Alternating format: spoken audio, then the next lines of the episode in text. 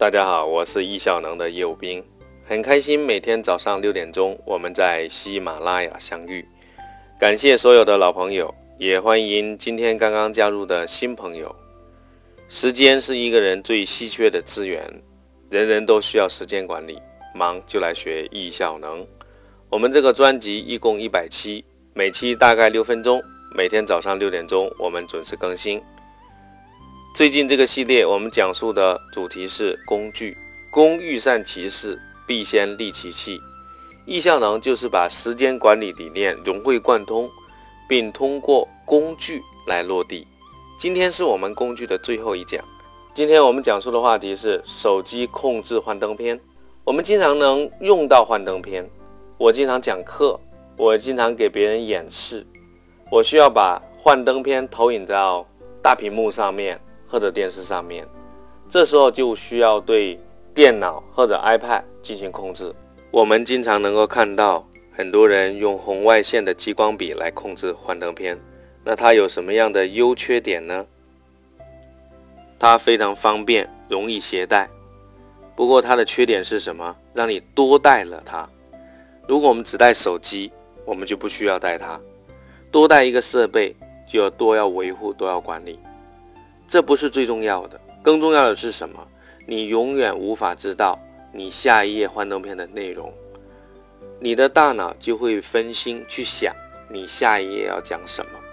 如果你学过时间管理之前我们提及的理念，大脑一旦被分心，就不能够专注在当下。我们讲课或者我们演示的时候，我们要把焦点放在哪里呢？我们要放在听众身上。我们越少的关注事物，我们就越容易专注。所以我建议你用手机来遥控。所以今天我要隆重推荐给大家，安卓平台上面也有类似的工具。那我今天分享的是苹果手机上面的。那苹果的系统有一个幻灯片的软件，叫 Keynote，K-E-Y-N-O-T-E。我就是用这个苹果自带的软件来进行手机对幻灯片的遥控。那我们需要两个设备，一个设备是手机，另外一个设备是 iPad 或者是苹果的电脑。那怎么来设置呢？我们来讲一讲。你要打开 iPad 上面的 Keynote，然后呢，你需要打开一个 Keynote 的文件。如果你没有，那你要点加号新建一个文件，新建完。这个文件以后呢，你就把它打开，然后你就会在右上角会看到扳手这个图标，点击进去，然后你选择演示文稿工具，然后你就会看到有允许 remove 这个设置。这时候呢，你要打开手机的 Keynote，你在。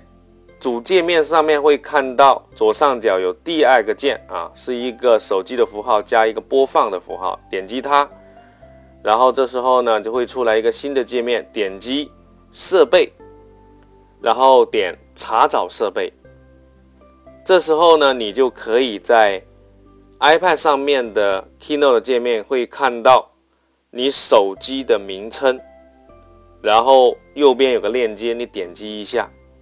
这时候呢，在手机和 Keynote 会同时出现一个界面，会有一个数字四位数字的，你点一下确认，这时候手机就跟 iPad 连通了，有一个播放的按钮，点击播放，然后呢，你就可以看到 iPad 上的那个文件的两页，如果你没有看到的话。你可以点右上角去设置一下，有几个基本的功能，荧光笔呀、翻页呀，然后你有一个设置的选项，你可以设置翻页的横屏、竖屏，是只看这一页，还是能够看到下一页，这样就非常非常方便了。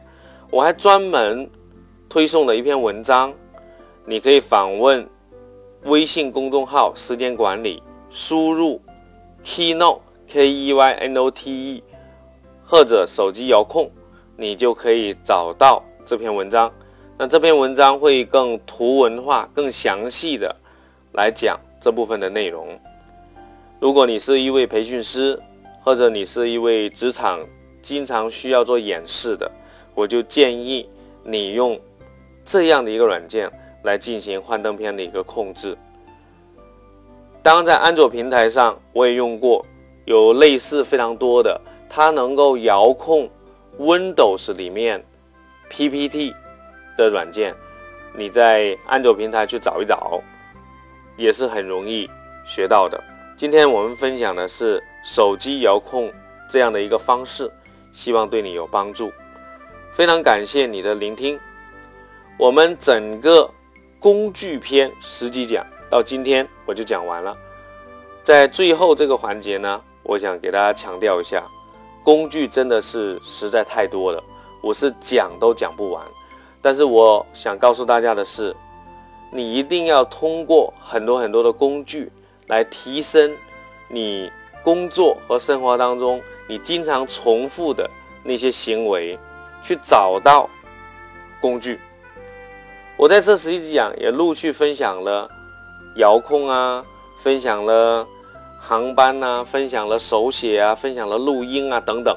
其实这些就是在过去的几年里面我大量使用的，然后对我的工作生活产生的细微的效率的提升，点点滴滴的汇聚，最终就成为大江大河。所以你要循序渐进，逐步去学习。如果你不需要这些工具，你就不要学了，因为学工具也要花时间。本来呢，我们来学习时间管理，提高效率，反而因为你要去学习更多的内容，那你效率就降低了。所以人生不在做多少事，工具也不在于多，在于你是否需要。如果你需要，你就要研究，把它研究到极致。而且现在的工具越来越多，越来越越方便，所以你在选择的同时呢。要逐步的去深入，啊，逐步去找到你合适的。好了，谢谢大家，今天我们的分享就到这里，明天早上六点钟我们再见。